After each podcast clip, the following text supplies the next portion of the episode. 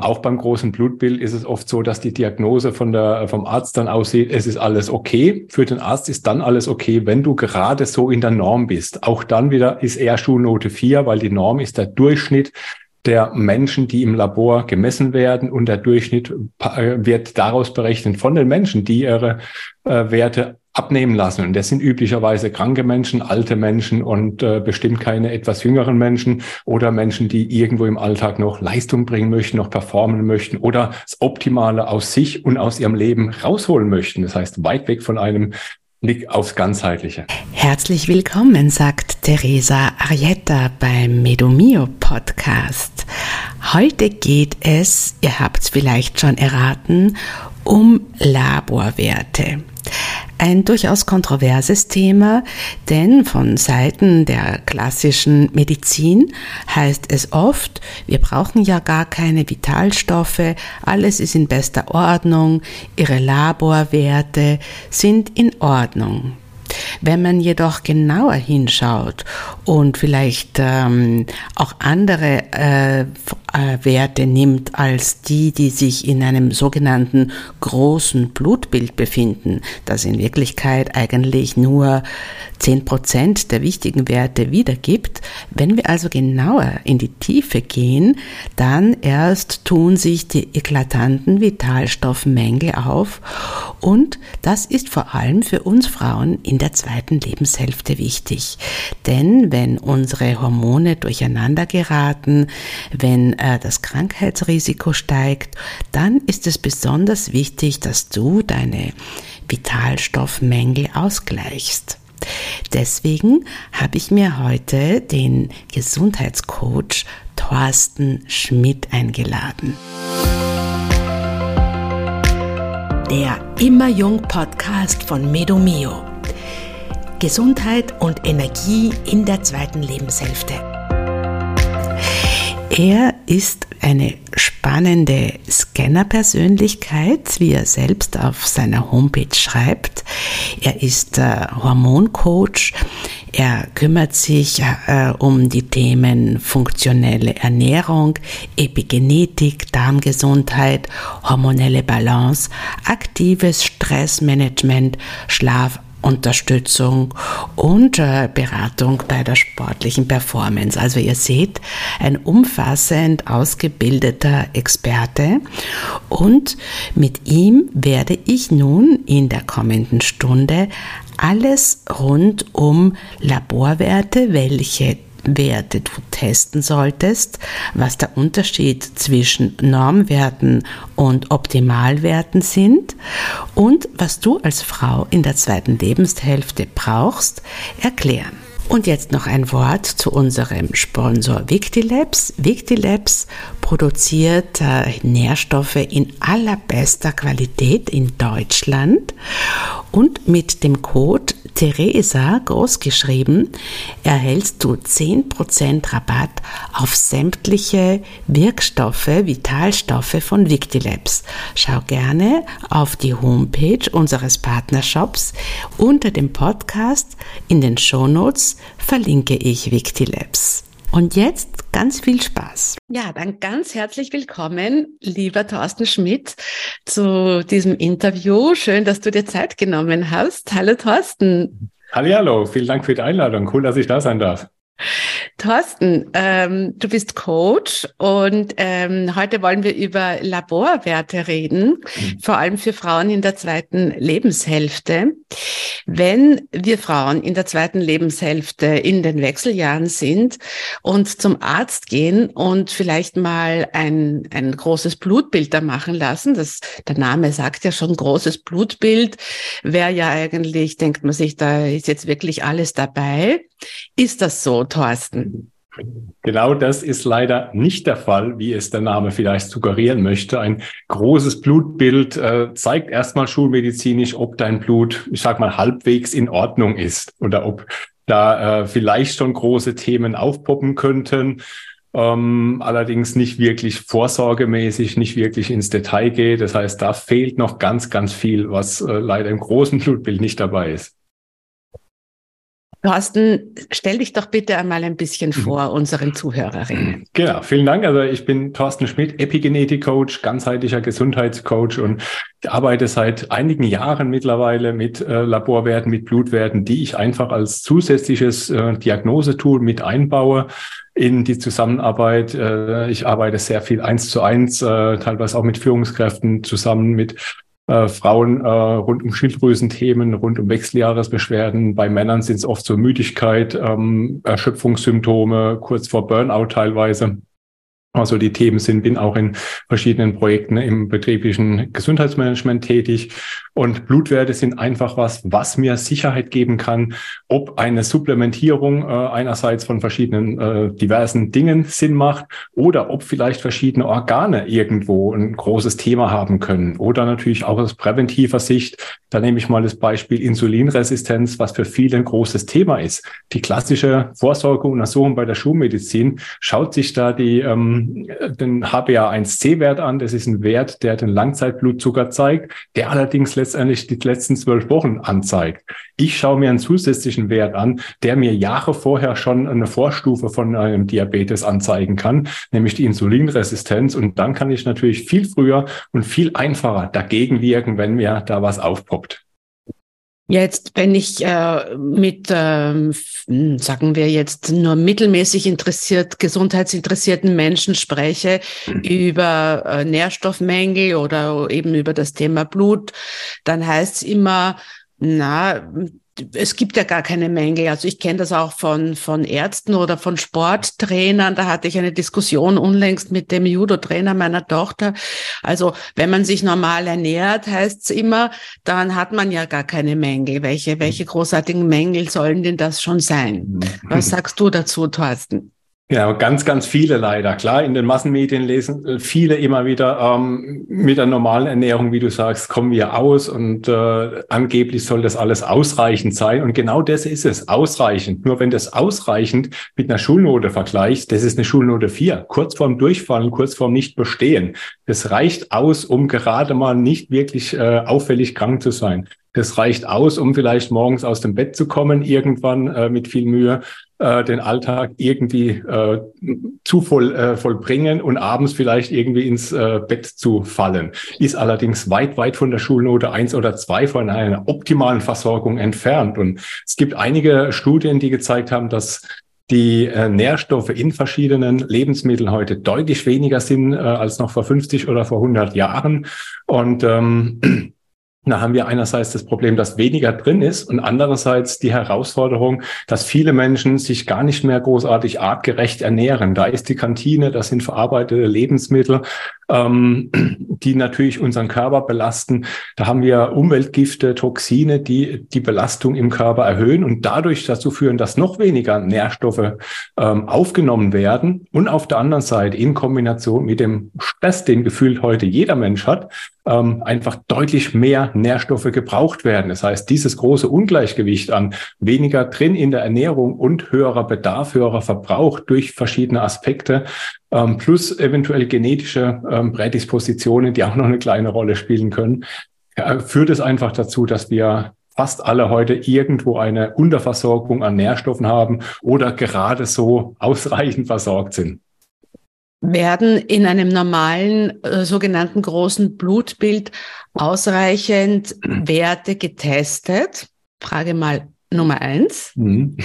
Ja, leider nicht. Großes Blutbild ist halt das, was die Schulmedizin ganz gerne macht, um, wie gesagt, so den ähm, Blick aufs Bild, äh, aufs Blut zu haben und zu schauen, wie geht's dem Blut? Ist irgendwas mega auffällig? Das Schlimme ist, wenn im großen Blutbild was auffällig ist, ist das Kind meist schon in den Brunnen gefallen und dann sind schon so viele andere Dinge kaputt und ähm, das ist, wie gesagt, weit weg von einer Prävention, weit weg auch von Nährstoffen. Und ähm, auch beim großen Blutbild ist es oft so, dass die Diagnose von der, vom Arzt dann aussieht, es ist alles okay. Für den Arzt ist dann alles okay, wenn du gerade so in der Norm bist. Auch dann wieder ist eher Schulnote 4, weil die Norm ist der Durchschnitt der Menschen, die im Labor gemessen werden und der Durchschnitt äh, wird daraus berechnet von den Menschen, die ihre äh, Werte abnehmen lassen. Und das sind üblicherweise kranke Menschen, alte Menschen und äh, bestimmt keine etwas jüngeren Menschen oder Menschen, die irgendwo im Alltag noch Leistung bringen möchten, noch performen möchten oder das Optimale aus sich und aus ihrem Leben rausholen möchten. Das heißt, weit weg von einem Blick aufs Ganzheitliche. Das heißt, das eine ist, die Anzahl der Werte ist wohl zu wenig vielfältig. Kannst du da vielleicht ein, ein Beispiel mhm. geben, welche Werte wichtig wären, die da bei dem großen Blutbild gar nicht dabei sind, üblicherweise? Mhm. Genau, also ich gucke mir zum Beispiel ganz viele verschiedene Vitamine, Mineralien, Nährstoffe an. Also wir haben ja letztendlich 47 essentielle Nährstoffe. Das heißt, die müssen irgendwie in den Körper reinkommen und viele davon kann ich direkt oder auch indirekt über verschiedene Laborwerte messen. Und die Herausforderung ist einfach, wenn einer dieser Nährstoffe nicht in optimaler ähm, Versorgung im Körper vorhanden ist und dann werden natürlich irgendwo bestimmte Dinge, Funktionen im Körper eingeschränkt. Es kann sein, dass das Immunsystem da nicht optimal arbeitet. Es kann sein, dass da möglicherweise das eine oder andere Organ, wie jetzt äh, Leber, Niere, Schilddrüse oder wie sie alle heißen, nicht optimal funktioniert, dass vielleicht bestimmte Körperzellen nicht ausreichend in guter Menge gebaut werden können, oder, oder, oder. Und das sind einfach Dinge, die merkt kein Mensch von heute auf morgen, weil wir eben auch kein Signalsystem im Körper haben, der dir sagt, als Mensch, als Inhaber von deinem Körper, ähm, ich brauche jetzt ein Vitamin B2, ich brauche jetzt ein Zink, ähm, sondern das sind dann verschiedene Symptome, die auftreten, wie entsprechend erhöhte Infektanfälligkeit, wie vielleicht eine Gewichtszunahme, die nicht erklärlich ist, vielleicht auch ähm, eine Leistungsfähigkeit, die im Sport bei der Bewegung runtergeht oder entsprechend mehr müde. Das heißt, der Körper möchte sich mehr erholen oder dass entsprechend verschiedene Symptome, Krankheiten des Alltages einfach mehr werden, zunehmen und dann eben die äh, klassische Schulmedizin da selten nach der Ursache guckt und dann einfach symptombasiert da dran geht, äh, Medikamente gegen das Symptom verschreibt, aber nie schaut, ob vielleicht äh, eine Unterversorgung von dem einen oder anderen Vitamin oder Mineral da ähm, die Ursache sein könnte. Und die Vitamine und Mineralien sind die beim normal, gängigen großen Blutbild oft äh, nur ganz eingeschränkt oder, oder kannst du das vergleichen? Die sind, die sind gar nicht, also im großen Blutbild sind die gar nicht dabei. Was? Im großen Blutbild kann ich als Arzt oder als Mensch, der mit Blutwerten arbeitet, eventuell möglicherweise Rückschlüsse ziehen auf zum Beispiel Eisenversorgung. Wenn ich jetzt die Erythrozyten nehme oder die Blutplättchen, äh, wie sie alle heißen, ähm, das wäre zum Beispiel eine Möglichkeit. Da kann ich äh, Vermutungen anstellen, dass mit der Eisenversorgung etwas nicht optimal ist. Allerdings sind das dann Vermutungen. Das heißt, da müsste ich dann wirklich nochmal in die äh, Diagnose gehen, in die Differentialdiagnose, müsste dann weiter suchen. Und wenn ich allerdings von vornherein gleich mal schaue, ähm, dass meine Liste an Laborwerten hier viel umfangreicher wird, dass ich hier gleich mal, ich sag mal, ein präventives Paket an Laborwerten nehme und dann vielleicht mal die wichtigsten Vitamine, Mineralien, Spurenelemente anschaue. Und ähm, dann sehe ich gleich, was ist Sache. Oder ich habe zum Beispiel Präventivmarker wie jetzt Homozystein, um mal einen Begriff rauszupicken. Ähm, der zeigt mir schon, wie geht's den Gefäßen, wie ist die Gefäßgesundheit, wie ist auch ähm, der Ableseprozess der Gene. Ähm, funktioniert das gut? Oder brauche ich da vielleicht möglicherweise äh, funktionell gesehen mehr B-Vitamine? Und äh, das sind einfach Dinge, die werden im großen Blutbild nie auftauchen. Die darf ich dann im Labor oder beim Arzt separat speziell ähm, anfordern, dass ich die nehmen möchte. Und dann ähm, ist es natürlich auch wichtig bei manchen Werten, wie die genommen werden. Das ist bei manchen Laboren oder Ärzten dann auch so die kleine Herausforderung. Wie meinst du das? Wie, hm. sie, wie sollen sie genommen werden? Ähm, wenn ich jetzt mal das äh, Magnesium zum Beispiel nehme, Magnesium kennt wahrscheinlich jeder als wichtiges Mineral, ist ja an über 300 Stoffwechselprozessen beteiligt, wichtigster Kofaktor von Vitamin D. Und Magnesium kann ich entweder im Serum bestimmen oder im Vollblut. Der Unterschied ist einfach, der Serum ist äh, das einfache Blut, sozusagen die Suppe, wo die Zellen drin rumschwimmen. Und das Vollblut, da messe ich auch die Zellen mit. Und jetzt ist es so, dass vom Magnesium 70 Prozent des Gesamtanteils im Körper in den Zellen gespeichert ist. Wenn ich jetzt diese Zellen nicht mitmesse, wenn ich nur das Serum messe, habe ich im Endeffekt nur aus 30 Prozent einen Rückschluss, auf dem ich dann ähm, auf 100 Prozent rückschließen muss, um da wirklich eine aussagekräftige ähm, ausgagekräftigen Hinweis zu sehen. Wenn ich gleich im Vollblut teste und dann die Zellen mit analysiere und dann sehe, ähm, ich habe hier wirklich 100 Prozent des möglichen Materials und kann dann aufgrund von 100 Prozent auf den ganzen Körper schließen, dann habe ich hier einen viel valideren Wert, als wenn ich jetzt den Serumwert bestimme. Und so ähnlich ist es auch bei dem einen oder anderen Wert. Das muss man einfach wissen, wo was wie im Körper gespeichert ist und ähm, dann mit den entsprechenden Daten zum Arzt oder ins Labor gehen und dann die Werte da anfordern. Üblicherweise wird ja im Serum gemessen. Ne? Wenn du jetzt zum normalen äh, Arzt gehst, ist es so, dass man generell immer besser im Vollblut misst oder kann es auch manchmal genügen, im, im Serum zu messen?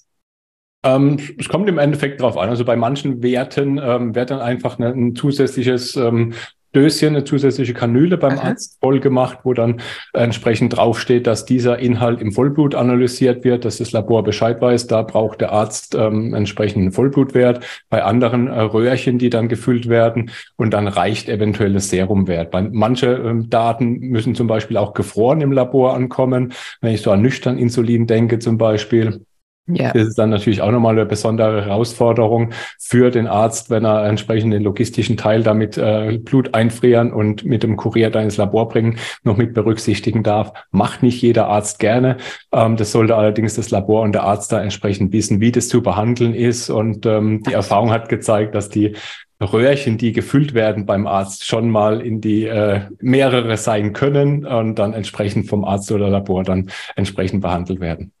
Kannst du es vielleicht noch einmal erklären, ein bisschen detaillierter, was dieser Unterschied zwischen Serum und Vollblut ist? Es gibt ja dann auch noch intrazellulär. Vielleicht kannst du mhm. diese Unterschiede noch einmal erklären. Genau, Serum ist, wie gesagt, im Endeffekt das ganze normale Blut, was jetzt auch rausläuft, wenn ich irgendwo eine Wunde habe. Und ähm, das Vollblut, da habe ich entsprechend die Zellen mit drin. Und wie gesagt, das ist letztendlich wie ein See, wo Fische drin schwimmen oder wo Algen drin schwimmen. Wenn ich den See habe und ähm, da einfach mal ein Glas Wasser raushole und das dann anschaue, habe ich natürlich ganz andere Werte, wie wenn ich jetzt ein großes Netz nehme und auch den Inhalt von dem Wasser, also Algen und Fische damit reinpacke und mir die vielleicht noch analysiere. Und so ähnlich ist es auch als Unterschied wenn ich jetzt das Vollblut nehme, wo ich dann auch die Zellen mit analysiere, die dann in dem Blut rumschwirren und dann auch in die Zellen intrazellulär reinschaue, ähm, wie geht es den Zellen, wie ist innerhalb der Zelle die Versorgung mit verschiedenen Mineralien oder entsprechend auch anderen Bestandteilen? Oder auch wie ist die Zellwand beschaffen, wenn ich zum Beispiel an Omega-3-Werte denke. Ist das so ähm, intrazellulär, äh, wenn man quasi, ich habe jetzt das nur so gelernt erst kürzlich, dass intrazellulär noch einmal genauer wäre, beziehungsweise dass äh, vieles, was einfach nur im Blut schwimmt, ja noch überhaupt nicht bewiesen ist, dass das auch in der Zelle ankommt. Also ich habe dann vielleicht einen guten Wert äh, XY im Blut und da würde man glauben, na, bist eh gut versorgt. Mhm. Aber wenn das dann eben in der Zelle nicht ankommt, dann nützt mir das auch wenig. Mhm. Habe ich da mit diesem intrazellulären äh, Blutbild oder da kenne ich mich jetzt eben noch nicht so ja, gut ja. aus, äh, macht das, kann man das dann so genau messen? Genau, das lässt sich dann sehr genau messen. Bei manchen Werten ist es eben wichtig, wie jetzt zum Beispiel Magnesium oder auch Calcium. Was ist in den Zellen? Was ist außerhalb der Zellen? Äh, was kommt durch die Zellwand durch? Und ähm, das geht dann natürlich schon relativ weit in die Diagnostik mit rein, in, äh, wo ich dann ansetzen kann zu äh, möglichen Analysen, was vielleicht die Problematik sein könnte. Wie gesagt, Calcium ist zum Beispiel auch was, das wird äh, in Abhängigkeit von Vitamin D äh, möglicherweise erhöht im Vollblut äh, gezeigt kann allerdings im Serum dann vielleicht zu niedrig sein oder umgekehrt. Ja, und dann zeigt mir das als ähm, Arzt oder Therapeut, dass ich da vielleicht mal ähm, das eine oder andere bearbeiten darf, dass ich vielleicht dann wieder Rückschlüsse auf Vitamin K2, Vitamin D ähm, ziehen darf oder möglicherweise auch ein Vitamin D-Bindeprotein, was dem Körper fehlt. Also da gibt es immer viele Zusammenhänge, die natürlich dann individuell recht komplex werden können und ähm, sehr in die Tiefe gehen können. Ja, das Calcium, nehmen wir das als Beispiel, da heißt es ja, da, da habe ich erst unlängst nämlich ein Interview gemacht. Das Kalzium soll ja in den, in den Knochen ankommen. Klar, wir brauchen das Kalzium ja in den Knochen.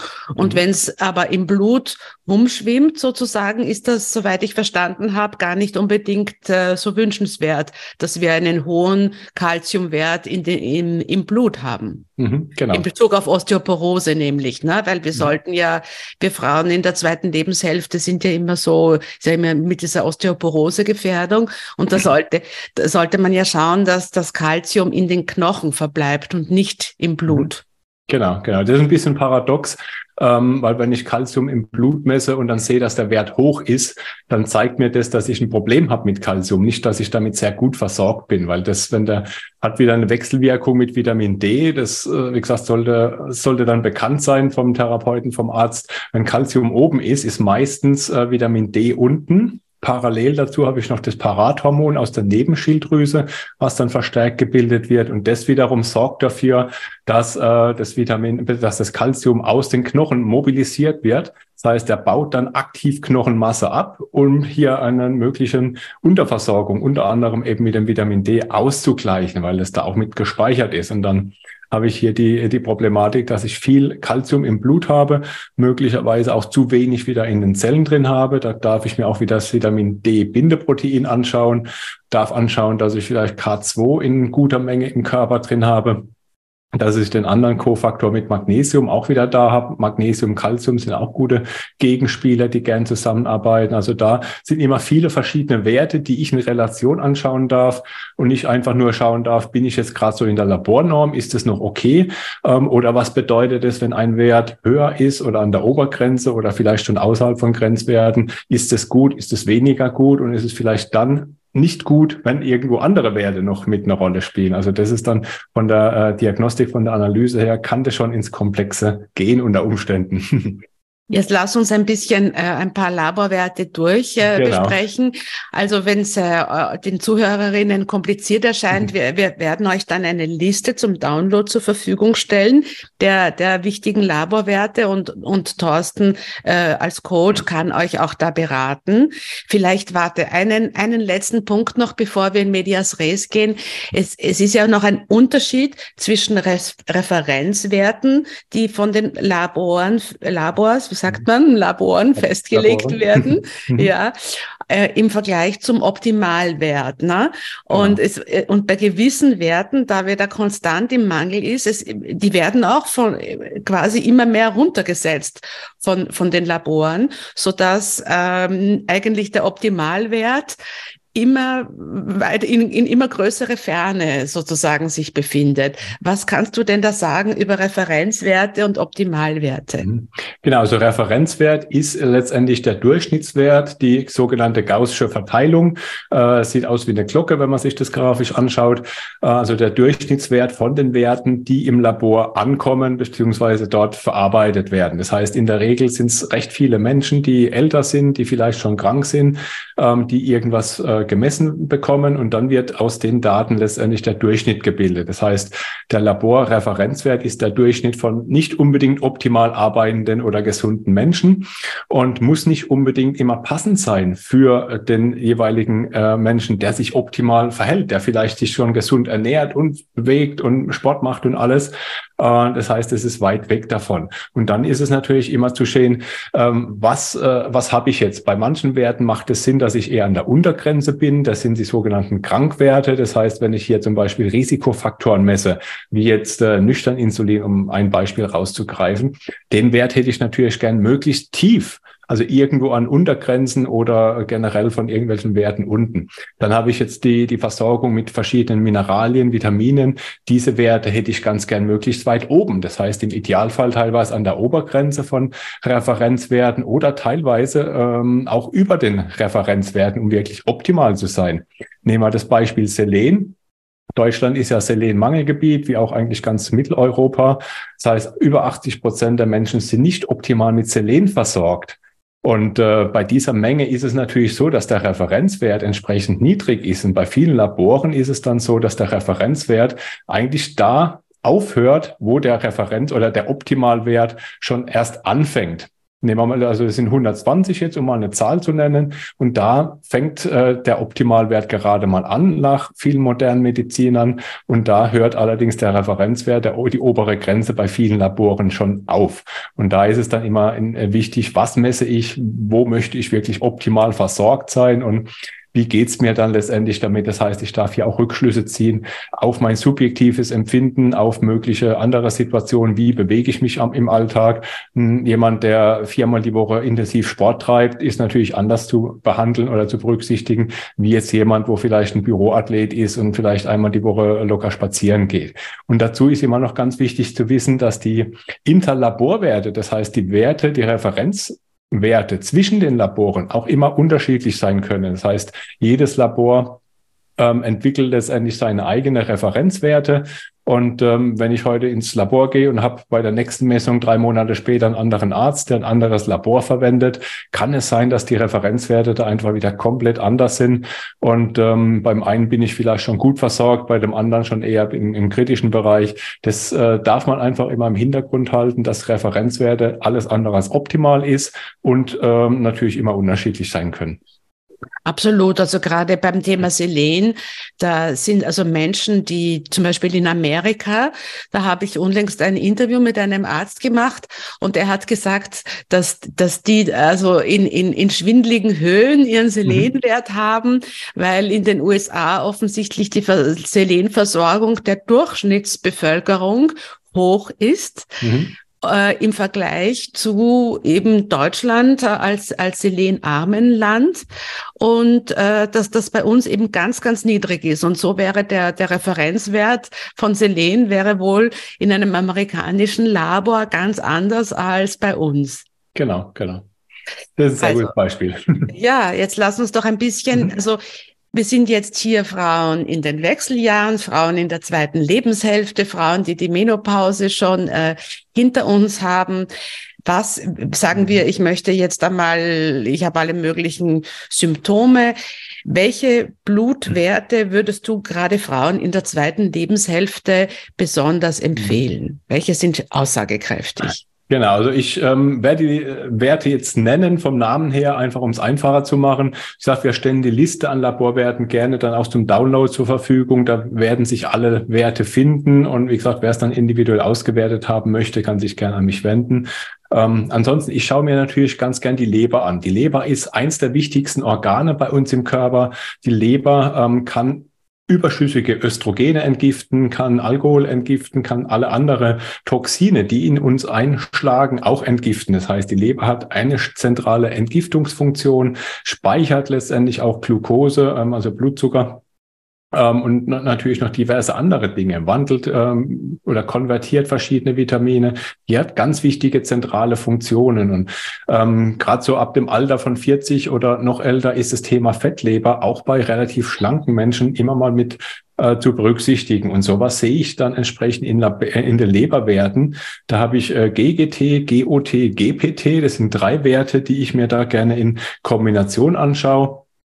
Und ähm, die kann ich dann auch wieder zur weiteren ähm, Wahrscheinlichkeitsberechnung von einer möglichen Fettleber mit heranziehen oder sehe auch direkt, dass hier die Leber schon ein Thema haben könnte. Sprich, wenn die Leber ein Thema hat, dann kann ich die entsprechend unterstützen, wenn die Werte auffällig sind. Und auffällig sind sie bei Leberwerten dann, wenn sie in der Nähe der Obergrenze sind oder vielleicht sogar schon darüber. Also das sind die sogenannten Krankwerte, wie ich sie ganz gerne nenne. Die dürfen vom Labor her ganz, ganz weit unten sein. Je weiter unten, umso besser. Und je höher das es sind, also so ab dem oberen Viertel würde ich sagen, okay, kann man vielleicht mal so langsam die Leber bisschen unterstützen mit Bitterstoffen, mit B-Vitaminen, mit dem gesünderen Lebensstil, mit vielleicht Alkoholverzicht oder ähnlichem. Dann sehe ich da schon mal einiges. Es heißt ja, dass die Leber gerade bei, in der zweiten Lebenshälfte deutlich weniger aktiv ist als in der ersten Lebenshälfte. Und das äh, allein schon deswegen wir Frauen die Leber besonders unterstützen sollten. Genau, genau. Das ist ganz, ganz wichtig. Vor allem, wie gesagt, die Leber entgiftet auch zu viel an Östrogenen. Und rund um die Wechseljahre haben wir ja die Situation, dass Progesteron runtergeht, Östrogen runtergeht. Nur äh, zeitlich unterschiedlich. Das heißt, Progesteron fällt meist viel, viel schneller ab als Östrogen. Und dazu kommt meistens noch die Situation, dass im Körper sehr viel Östrogene durch die Umwelt, durch die sogenannten Xenoöstrogene oder auch Phytoöstrogene zusätzlich in den Körper reinkommen oder auch ähm, die Zellen blockieren können, die Rezeptoren blockieren können. Und dann äh, sehe ich da möglicherweise schon, wenn die Leber damit einfach überlastet ist, die zu viel an Östrogenen da auszugleichen. Und ähm, wie gesagt, wenn da noch Toxine aus der Umwelt dazukommen, dann ist die ganz gern überlastet. Die sollte ich mir auf jeden Fall mit anschauen. Mhm. Im Rahmen von der Leber ist natürlich die Schilddrüse bei vielen Menschen heute ein Thema. Gefühlt hat ja mindestens jede zweite Frau irgendwo Herausforderungen mit der Schilddrüse. Äh, auch Männer sind teilweise natürlich davon betroffen. Und da ähm, haben viele natürlich schon vielleicht die eine oder andere Diagnose erhalten mit Schilddrüsenunterfunktion oder gar Hashimoto. Ähm, wenn das noch nicht gemacht wurde, wenn ich im Rahmen von einer allgemeinen Prävention mal drauf schaue, dann würde ich auch da mal ganz komplett auf die Schilddrüsenwerte schauen. Das heißt nicht nur TSH, wie es der klassische Hausarzt macht, sondern auch ähm, FT3, FT4. Ich schaue mir auch gern RT3 an, also das Reverse T3, was meist entsteht, wenn viel Stress im äh, im Raum steht. Und ich gucke mir auch mal ganz gern die Antikörper an. Das heißt, TPO, AK, MAK sind die Werte, die letztendlich dann ähm, beim Arzt die Diagnose für ein Hashimoto ermöglichen könnten. Ich habe auch schon Fälle erlebt, wo zum Beispiel äh, die eine oder andere Frau bei mir im Coaching gelandet ist, die ähm, äh, vor 20 Jahren eine Schilddrüsenunterfunktion hatte, vom Hausarzt diagnostiziert, entsprechend L-Tyroxin bekam ähm, und erst aufgrund meiner äh, sozusagen Anamnese und kompletten Blutwerte kam dann heraus, dass sie dann Hashimoto hatte, was bisher noch kein ähm, Schularzt gesehen hat. Ist in der Behandlung dann schulmedizinisch zwar gleich, ich würde allerdings äh, in Sachen Mikronährstoffen dann, dann ein kleines bisschen anders dran gehen. Deswegen ist das zumindest einmalig ganz spannend, auch mal die Antikörper der Schilddrüse zu bestimmen, um dann Hashimoto zu bestätigen oder auszuschließen. Das ist eben so eine chronische Erkrankung dann der Schilddrüse, wo eben sich da Antikörper bilden in der Schilddrüse und diese ähm, quasi die Schilddrüse da attackiert wird sozusagen genau. vom also aus da gibt's warum das so ist gibt's auch verschiedene Gründe je nach genau. aber äh, jedenfalls das das wäre Hashimoto also ich habe das zum Beispiel wobei im Augenblick habe ich sehr wenig Symptome aber jedenfalls, äh, da muss man halt besonders aufpassen. Und bei diesen, vielleicht kannst du ganz kurz noch auf dieses T3, T4 und, und Re mhm. Reverses ähm, eingehen, damit mhm. die, die Zuhörerinnen das verstehen können. Ja, sicher für viele spannend. Ähm, üblicherweise TSH ist ein bekannter Wert, den natürlich der Hausarzt ganz gerne nimmt. Das ist ja der Wert, der von der Hypophyse gebildet wird, um der Schilddrüse zu sagen, was die Schilddrüse zu machen hat. Das heißt, es ist gar kein direktes Schilddrüsenhormon. Die Schilddrüse selbst bildet dann ähm, das FT4, also das freie ähm, Thyroid 4. Da hängt das 4 deswegen, weil da vier Jodatome dranhängen und zwar zu etwa 93 Prozent. Und dieses T4 ist eigentlich ein inaktives Schilddrüsenhormon. Das wird erst in äh, Leber, Darm und Körperzellen zum äh, aktiven Hormon T3 umgebaut. Also auch da das FT3, das freie T3, beziehungsweise die Schilddrüse zu etwa sieben Prozent, wo diese Konvertierung, dieser Umbau in T3 stattfindet. Und das Reverse T3, das ist einfach so ein Mechanismus des Körpers, ähm, den er irgendwann im Laufe der Evolution gebildet hat. Der entsteht dann, ähm, wenn im Körper sehr viel Cortisol, sprich sehr viel Stress vorhanden ist. Dann wird aus dem äh, T4 kein äh, freies T3 gebildet, um entsprechend Energie zu erzeugen auf Zellebene und die Energieproduktion fein zu steuern, sondern dieses Reverse T3 ähm, hat im Prinzip ähnliche Bindungskraft an den Zellen, macht allerdings keine Energie, sondern sagt dann im Endeffekt ähm, der Hypophyse wiederum in so einem Feedback-Mechanismus, ähm, dass sie da mal etwas mehr ähm, TSH produzieren darf, weil mehr Energie produziert wird. Ist meistens so ein, so ein Stressmechanismus der dann da entsteht. Und gerade wenn viel Stress eine Rolle spielt, macht es Sinn, auch mal RT3 anzuschauen, weil ist viel RT3 im System vorhanden, dann habe ich hier ein Problem. Dann darf ich erstmal darauf achten, dass ich möglicherweise äh, mein Stresssystem etwas auslaste und da ein bisschen runterfahre, weil Stress ist einfach der Killer für jede Schilddrüse. Und dann funktioniert die Produktion vom T3, was ja letztendlich das wichtige Hormon ist, auf die Zellebene dann nicht mehr. Sehr gut. Also wir war, hatten die Leber, wir hatten die Schilddrüse. Was ist noch wichtig? Genau, wir haben noch die Niere natürlich. Niere ist ja auch ein Reinigungsorgan, äh, ein wichtiges, was auch äh, entgiftet dann letztendlich über den Hahn, über den Urin. Ähm, auch die kann ich mir zum Beispiel den Wert Cystat, äh, C anschauen oder notfalls GFR. Beides sind recht äh, spannende Werte, die äh, Rückschlüsse ziehen, wie geht's der Niere. Die Niere wiederum kann ich ähnlich unterstützen wie die Leber, auch da wieder mit Bitterstoffen, mit B-Vitaminen und natürlich hier für die Niere immer ganz wichtig viel trinken, was bei manchen Damen ähm, natürlich auch eine Rolle spielt. Ich habe viele Frauen ähm, jenseits der Wechseljahre schon gehört, gesehen, ge erlebt, äh, wo Trinken wirklich ein Thema ist, teilweise nur ein halber Liter am Tag. Also da darf es natürlich gerne deutlich mehr sein, vor allem wenn die Niere dann auffällig wird. Wenn es der Niere schlecht geht, welche Symptome entwickle ich da als Frau in den Wechseljahren? Hm, auch da, so typische Symptome sind natürlich Schweiß, äh, Schweißbildung, Müdigkeit, Erschöpfung, auch da immer ein Thema. Ähm, verfärbte Urin kann natürlich auch ein Thema sein. Das heißt, wenn er tiefgelb ist, dann ist das schon mal ein Zeichen, dass da was nicht optimal arbeitet. Ähm, auch verschiedene Wasseransammlungen im, in verschiedenen Geweben kann ein Thema sein. Ähm, die Temperaturregulierung mag möglicherweise nicht mehr optimal arbeiten. Ähm, und diverse andere typische Symptome rund um auch die äh, Östrogendominanz hängen da teilweise auch wieder mit zusammen. Mhm. Das ist ganz spannend. Genau, weitere Werte, die ich mir ganz gern anschaue, sind die CRP-Werte. Also CRP ist äh, im Prinzip ein Eiweiß, was bei Entzündungen gebildet wird. Ähm, da gibt es im Prinzip zwei Formen davon. Einfach der normale CRP, ähm, C-reaktives Protein auf Deutsch, oder der hochsensitive CRP-Wert. Hochsensitiv heißt er deswegen, weil er etwas sensitiver misst, also nochmal ein bisschen genauer misst. Und ähm, schulmedizinisch ist es beim CRP so, ähm, der ist unterhalb von fünf nicht auffällig, alles in Ordnung, schulmedizinisch. Ab fünf aufwärts habe ich eine akute Entzündung, was zum Beispiel rund um Verletzungen, Operationen ganz normal und typisch ist. Eine Entzündung ist ja erstmal was Gutes, ist eine Reaktion vom Körper, die eine Verletzung beheben möchte. Ähm, Schwierig wird's dann, wenn der Wert unter fünf, aber noch über eins ist, was ich dann ganz gut über den HSCRP nochmal verifizieren kann. Das ist nämlich für mich außerhalb der Schulmedizin ein Zeichen, dass da möglicherweise niedriggradige oder auch chronische Entzündungen äh, ein Thema sein können. Diese treten oft dann mit einer Fehlernährung rund um den Darm auf, wenn zum Beispiel Leaky Gut vorhanden liegt, also ein löchriger Darm, wenn der geschädigt ist, ähm, oder wenn natürlich auch hier wieder viel Stresshormone im System vorhanden sind die Entzündungen produzieren oder ähm, zu viel Toxin im Körper vorhanden sind. Und das äh, führt dann auch dazu von der Symptomatik, dass chronische Müdigkeit, Erschöpfung in den Vordergrund treten, weil so eine Entzündung natürlich auch irgendwo Energie zieht, Energie kostet und äh, den Körper stark beschäftigt. Und die Energie hätte ich am liebsten im Alltag vielleicht woanders. Ähm, aber in den Werten CRP, HSCRP sehe ich da natürlich schon, ähm, ob da Entzündungen bei mir im Körper ein Thema sein können, kann natürlich dann entsprechend mit antientzündlichem Lifestyle oder Ernährung da dran gehen. Mhm.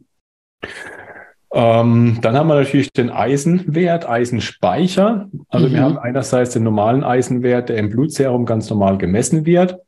Und dann haben wir den Eisenspeicher, äh, der ist als Ferritin bekannt. Und der hat eine sehr, sehr große schulmedizinische oder Labornorm-Range. Äh, der geht irgendwo von 12, 13 als Untergrenze bis zu 250, was die Labornorm angeht. Also ist schon immens, was diese Range angeht. Und bei Frauen ist der Ferritinwert im optimalen Fall äh, über 50.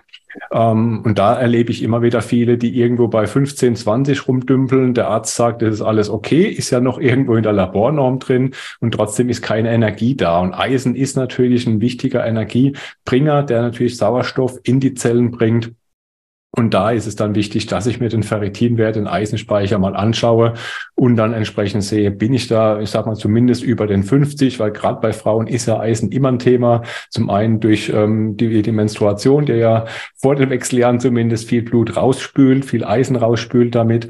Ähm, auf der anderen Seite ähm, ernähren sich Frauen üblicherweise etwas weniger von Fleisch, wo Eisen gut in den Körper reinkommt in guter Form und die pflanzliche Form ist nicht unbedingt für äh, jeden Menschen genetisch bedingt gut verwertbar. Das heißt, Eisen kann hier wirklich ein Thema sein. Auf jeden Fall mal den Ferritinwert anschauen. Und da ist es dann auch immer interessant. Wie gesagt, er darf über 50 sein.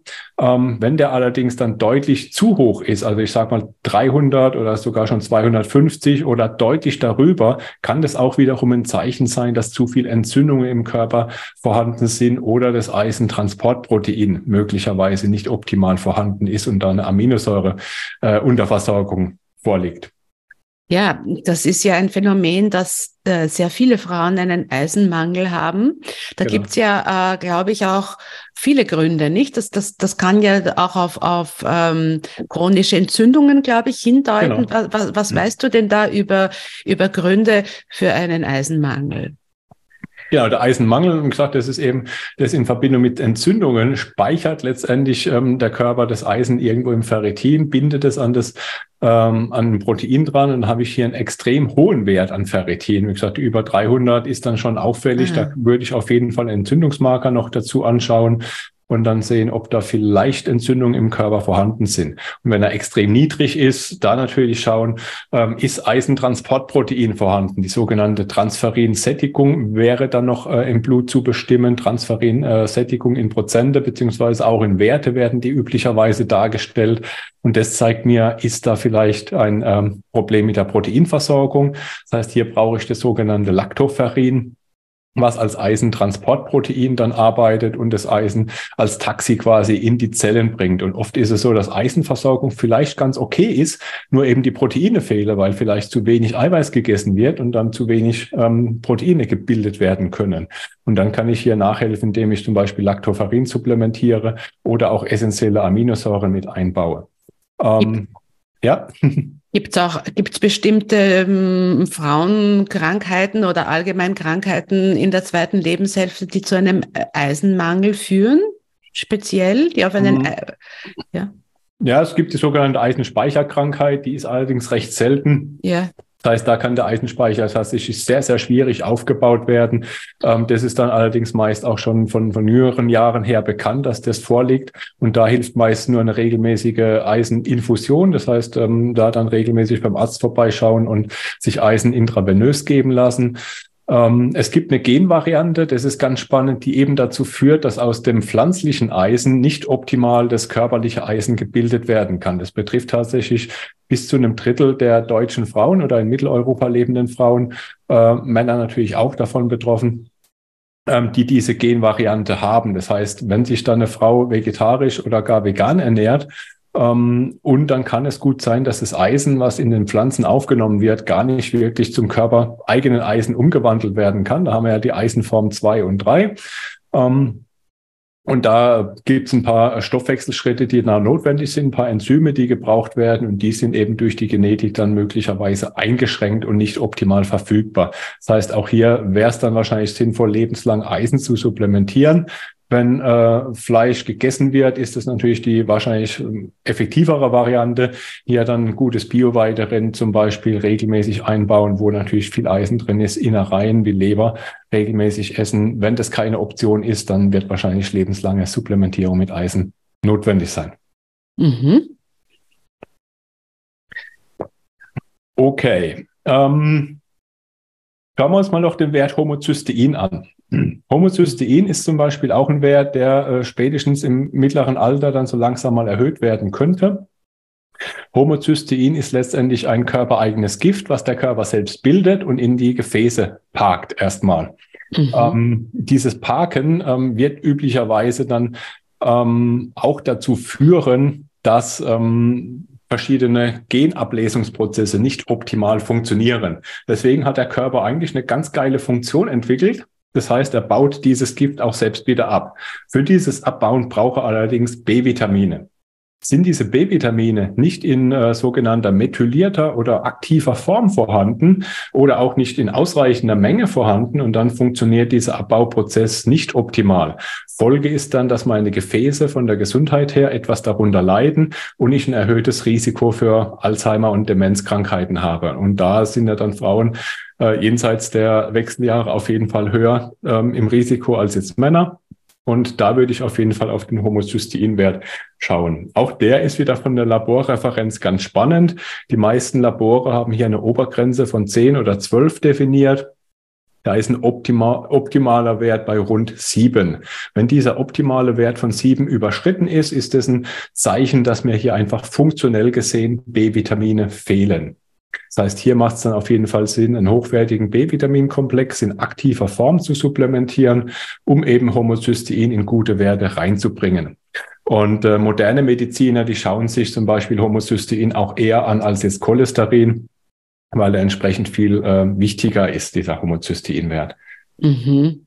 Spannend, ja. Bei mir war auch das Homozystein letztlich erhöht. Mhm. Das heißt, das deutet dann auch das, da kann es auch viele Gründe wohl dafür geben. Ne? Das ja, auch da wieder Genvarianten, die dazu äh, führen können oder natürlich B-Vitamine, die nicht optimal methyliert werden können oder nicht Hast du gesagt, ja. sind.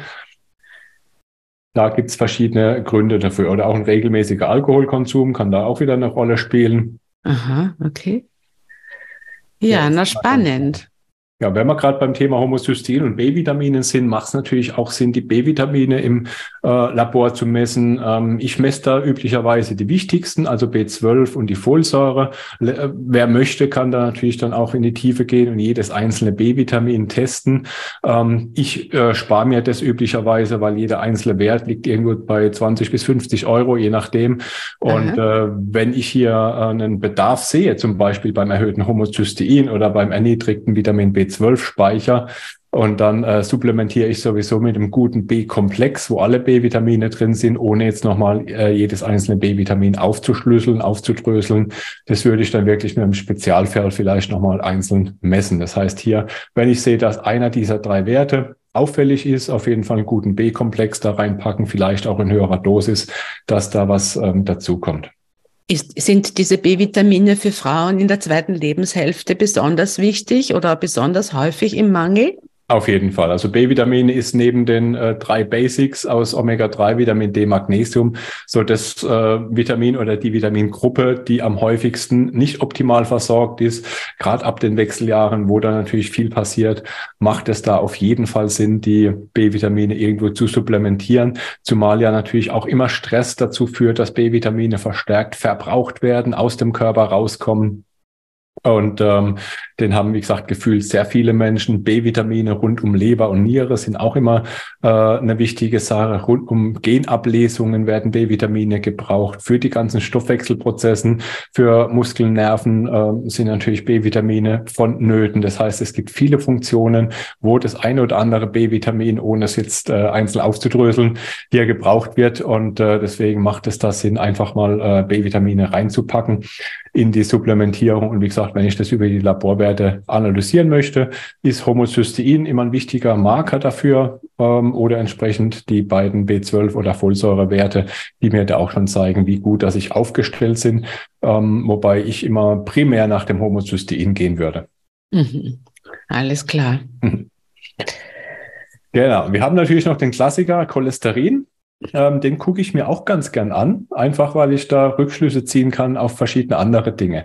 Cholesterin wird ja zu 80 bis 90 Prozent vom Körper selbst gebildet, nur zu etwa 10 bis 20 Prozent über die Ernährung beeinflusst. Und Cholesterin galt ja lange und teilweise bei, sag mal, Oldschool-Ärzten immer noch als wichtiger ähm, Marker heutzutage. Es werden ja auch ganz gern Cholesterinsenker als äh, Medikamente verschrieben.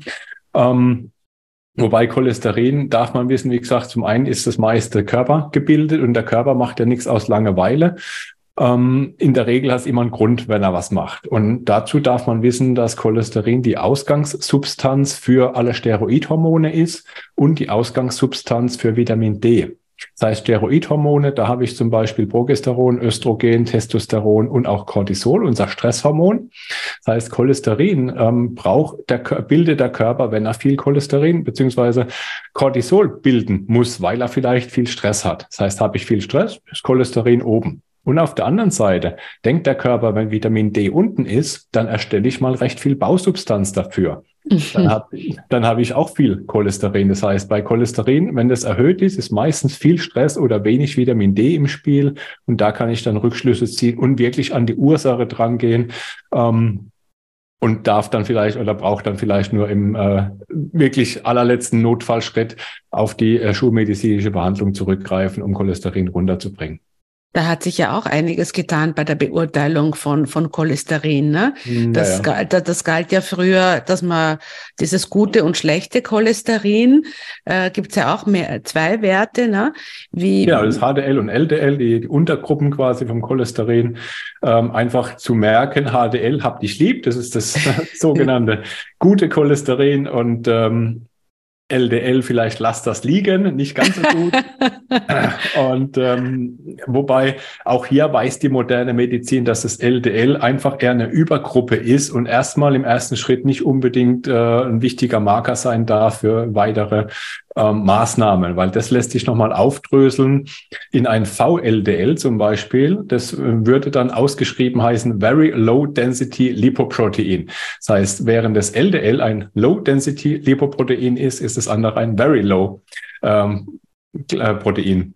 Das heißt, das sind letztendlich auf molekularer Ebene nochmal viel kleinere Strukturen, viel kleinere Fettkügelchen, die äh, im Endeffekt Gefäße ähm, verkleben könnten.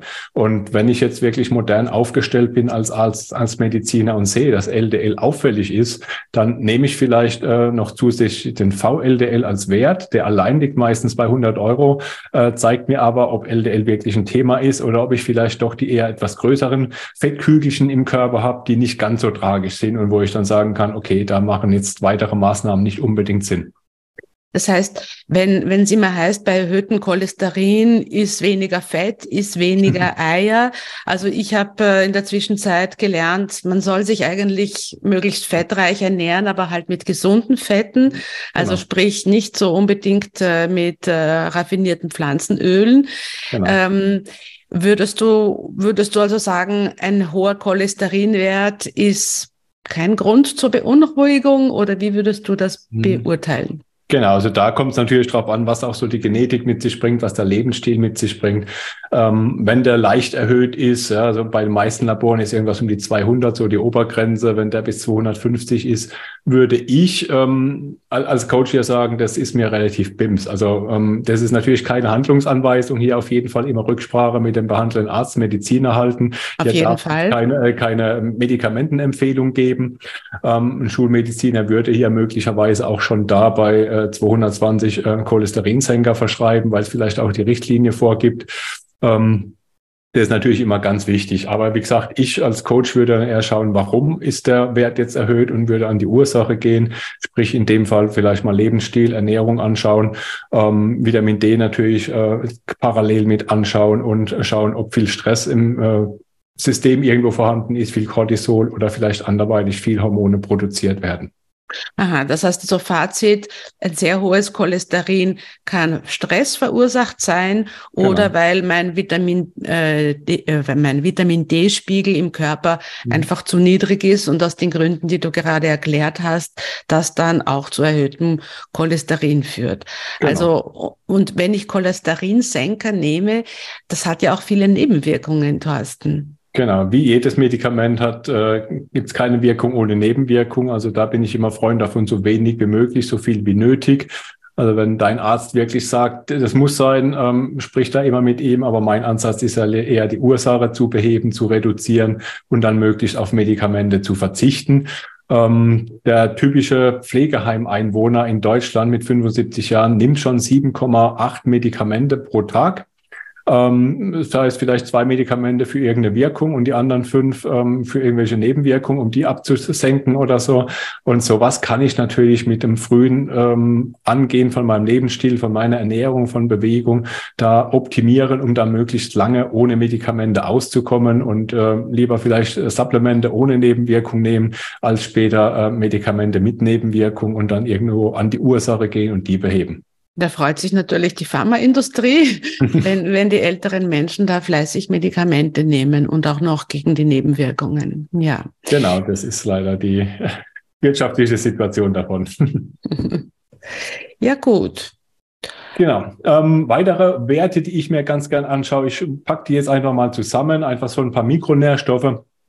Calcium haben wir natürlich schon angeschaut, Magnesium, Zink, Kupfer, ähm, sind Werte, die ich mir ganz gern anschauen würde. Und natürlich Selen oder Jod wobei Jod meistens im Urin sinnvoll gemessen wird und Selen auch wieder im Vollblut, ebenso wie Magnesium natürlich im Vollblut und auch Zink im Vollblut Sinn macht. Und Kupfer ist in Verbindung mit dem Eisenstoffwechsel wieder spannend. Das heißt, diese äh, Daten auf jeden Fall alle nehmen und bei diesen darf ich dann ganz gerne irgendwo im oberen Viertel an der Obergrenze von Labornormen mich befinden. Das ist da bei den Werten relativ einfach. Ähm, nehmen wir mal noch Vitamin D. Da gibt es ja verschiedene Möglichkeiten zu messen. Wir haben ja im Prinzip drei Formen von Vitamin D in unserem Körper. Die eine, die wir supplementieren, das Cholecalciferol. Das wird im Prinzip dann in der Niere umgebaut in Calcidiol, äh, was sozusagen unser Speicher Vitamin D ist, und Calcitriol, was so das aktive Vitamin D ist. Ähm, üblicherweise kann ich im Labor das zweite und das dritte, also Calcidiol und Calcitriol messen. Als Laborwert heißt es dann Vitamin D 25 OH oder der andere Wert Calcitriol Vitamin D 1,25 OH. Das sind die zwei Vitamin D-Werte. Und viele messen letztendlich nur das Calcidiol, das Speichervitamin D, das 25 OH ähm, was schon mal ganz gute Rückschlüsse zeigen kann. Die Erfahrung hat gezeigt, dass es gerade bei sehr niedrigen ähm, Werten von diesem Vitamin D, von dem 25 OH, sinnvoll sein kann, den anderen Wert auch noch mit zu bestimmen um, und, und dann in Relation ins Verhältnis mit dem anderen zu setzen. Ähm, Hintergrund ist deswegen, weil Vitamin D braucht ein sogenanntes Vitamin D-Bindeprotein, um durch die Zellwand in die Körperzelle reinzukommen. Ähm, ist dieses Bindeprotein nicht vorhanden oder nicht ausreichend vorhanden, dann kann Vitamin D auch Entzündungen mit verursachen. Und genau das wollen wir hier nicht haben. Und das kann ich dann entsprechend nur herausfinden, wenn ich beide Werte habe, in Relation setze und dann entsprechend analysiere. Würde ich vielleicht einmal im Jahr etwas seltener vielleicht messen, weil der Calcitriol-Wert liegt auch bei irgendwo 40, 50 Euro, so die Größenordnung äh, während der 25 OH irgendwo bei unter 30 liegt. Das heißt, der ist ein bisschen günstiger und der lässt sich auch als Heimtest testen. Ähm, wenn ich jetzt mit Vitamin D schon äh, einen guten Wert habe, das heißt mit dem Speicher Vitamin D schon irgendwo bei mindestens 40 Nanogramm pro Milliliter bin, im Idealfall irgendwo 60 bis 80 sogar, und dann äh, ist es sehr unwahrscheinlich, dass ich ein Problem habe mit diesem Vitamin D-Bindeprotein beziehungsweise auch mit den Rezeptoren auf Zellebene. Ist der Wert allerdings sehr niedrig und dann ist die Wahrscheinlichkeit etwas höher und dann sollte ich den anderen Wert auf jeden Fall mal mit dazu bestimmen und da schauen, ob die im guten Verhältnis sind oder ob ich da vielleicht meine Vitamin D-Rezeptoren ähm, etwas äh, pflegen kann und sollte es dann auch vermeiden, mit extrem hoher Dosis an Vitamin D äh, an Supplementen dran zu gehen. Wie es manche habe ich früher auch noch empfohlen, mit äh, 20, 30.000 Einheiten am Tag, um den Speicher hochzubringen. Würde ich heute mit dem Wissen auch nicht mehr machen ähm, weil es da einfach dann stark proentzündlich wirken kann und dann viel wichtiger ist, hier noch ein Bindeprotein mit zu supplementieren und mir mit einer etwas geringeren Dosis von maximal 10.000 Einheiten vielleicht ähm, zu supplementieren, um den Speicher in einen guten Wert zu bringen. Was wäre da dieses, äh, wie hast du gesagt, Spe äh, Binde, Bindeprotein? Mhm, genau, wieder mit D-Bindeprotein. Also entweder hier ähm, auf jeden das? Fall, ne, das ist im Prinzip ein Protein, was der Körper das bildet. Das kann man auch supplementieren. Genau, lässt sich auch supplementieren. Ähm, und okay, kommt, okay. Kommt dann natürlich in den Körper, da hängt sich das Vitamin D dran und mit diesem Protein wandert es okay. dann durch die Zellwand ins Zellinnere rein. Entweder supplementiere ich, ähm, kann eventuell auch funktionieren, dass ich essentielle Aminosäuren supplementiere.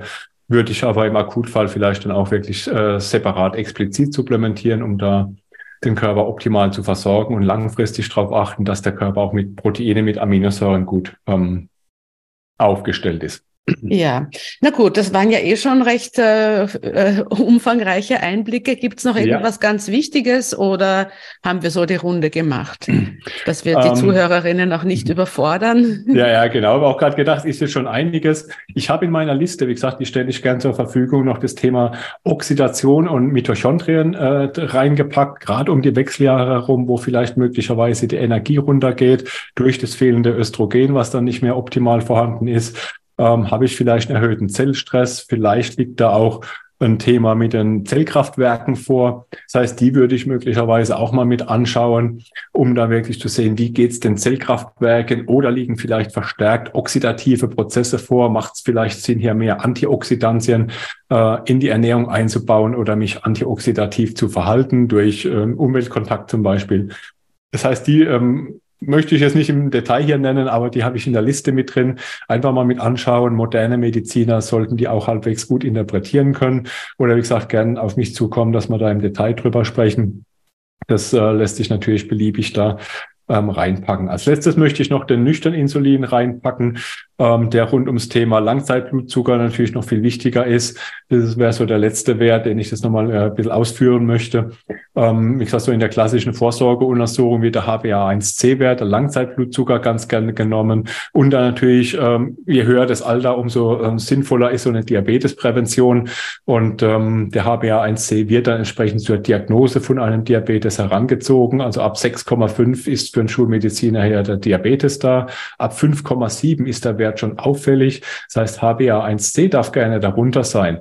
Ähm, dieser Wert lässt Rückschlüsse über die letzten zwölf Wochen und wenn ich jetzt äh, alle zwei Jahre vielleicht mal den nüchtern Insulinwert noch bestimme und da in Verbindung auch den HOMA-Index, das heißt nüchtern Glucose in Verbindung mit nüchtern Insulin äh, in Relation setze und dann sehe ich da, ob da möglicherweise eine Insulinresistenz, die Vorstufe von einem potenziellen Diabetes auftritt, weil dann kann ich schon sehen, okay, Insulinresistenz, ich vielleicht schon ein Thema, ähm, da kann ich mit einfachen Maßnahmen viel leichter dran gehen, als wenn schon ein ausgewachsener Diabetes dann da aufpoppt und ähm, kann damit Lebensstilmaßnahmen innerhalb von wenigen Wochen da wahrscheinlich schon die Insulinresistenz beheben. Das wäre noch so das Wichtige. Auf jeden Was? Fall. Also dann mag ich gern darauf hinweisen, dass ich äh, Ende August meinen einen nächsten Online-Kongress zur Insulinresistenz äh, gestalte. Und ähm, ja, dass diese, das, das ist ein Riesenthema mit der Insulinresistenz, von der ich weiß nicht geschätzt die die die Hälfte der Bevölkerung äh, betroffen ist. Und ja, wie du gesagt hast, als Vorstufe zu zu Diabetes und und Diabetes ist ja auch wahrscheinlich eine der gefährlichsten und verbreitetsten Volkskrankheiten in der Zwischenzeit geworden, weil wir alle zu, zu viel Zucker, zu viel Kohlenhydrate essen, uns zu wenig bewegen und zu gestresst sind. Alle diese gerade von mir aufgezählten Faktoren führen ja eben in den Diabetes beziehungsweise zuerst einmal in die Insulinresistenz. Und da ist ja, da ist ganz, ganz wichtig, dass wir da, dass wir da schauen, dass nicht zu viel Insulin in unserem Blut herumschwimmt sozusagen, weil das ist gerade für, auch für Frauen dann ein weiteres Krebsrisiko, ne? bei Frauen eher Brustkrebs, bei Männern Prostatakrebs, also äh, Insulin, zu viel Insulin im Blut macht auch dick ne, und hindert uns Frauen dann auch am Abnehmen sozusagen. Ne.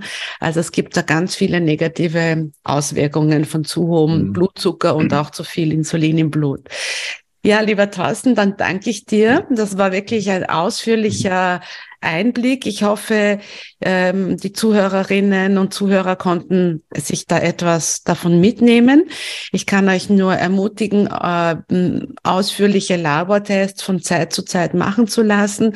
Das ist es wirklich wert, weil das ist einfach die, die, die Basis unserer Gesundheit und unserer Versorgung und dann natürlich auch mit geeigneten Nährstoffen, zum Beispiel von unserem Partnershop Victilabs, dass man einfach schaut, dass man Nährstoffe in hoher Qualität zu sich nimmt, also ohne Füllstoffe, ähm, ohne Geschmacksverstärker etc.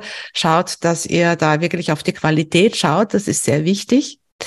Und äh, den, dein, mhm. deine Liste, äh, Thorsten, die werden wir in den Shownotes äh, zur Verfügung stellen.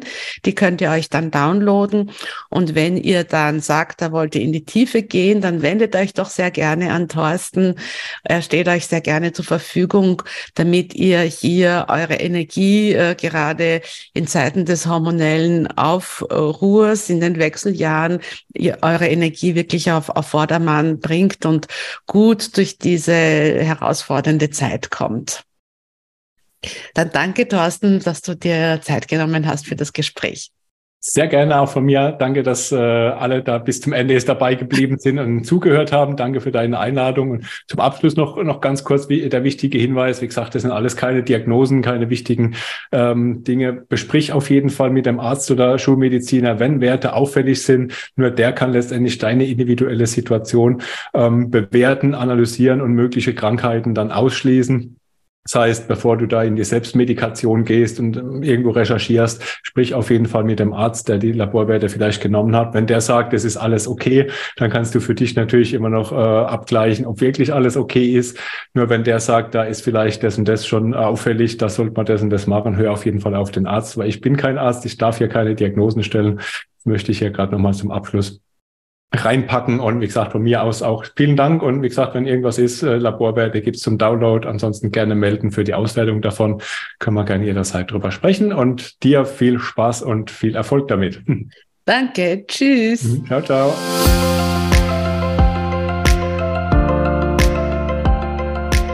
Das war's mit der heutigen Folge. Ich hoffe, sie hat euch gefallen. Die angesprochene Tabelle mit dem Laborwertecheck, den ihr auch gerne gemeinsam mit Coach Thorsten Schmidt machen könnt, findet ihr unter dem Podcast verlinkt zum Download für euch kostenlos. An dieser Stelle möchte ich euch gerne auch noch an meinen Medomio Insulinresistenzkongress erinnern, der am 25. August startet, zehn Tage lang kostenlos läuft und für den ihr euch bereits jetzt anmelden könnt den Link stelle ich euch auch unter den Podcast. Für diesen Kongress habe ich über 30 Speakerinnen und Speaker interviewt, Ärzte, Coaches, alle möglichen wunderbaren Experten, Heilpraktiker und es geht eben darum, wie du deinen erhöhten Blutzucker und dein, dein zu vieles Insulin im Blut, wie du das misst, wie du das erkennst, wie du äh, trotz Insulinresistenz auch abnehmen kannst, wie du einfach überhaupt deine Insulinresistenz überwinden kannst. Das ist nämlich eine Vorstufe von Diabetes und äh, Diabetes ist mittlerweile ja so ziemlich die gefährlichste und häufigste äh, Volkskrankheit, die es bei uns gibt. Also sei dabei ab 25. August kostenfrei bei meinem Insulinresistenzkongress. Ich würde mich sehr freuen, wenn du mir zuschaust. Bis zum nächsten Mal in 14 Tagen. Wir machen über den Sommer mal einen 14-Tages-Rhythmus. Ich freue mich auf die nächste Folge mit dir, deine Theresa.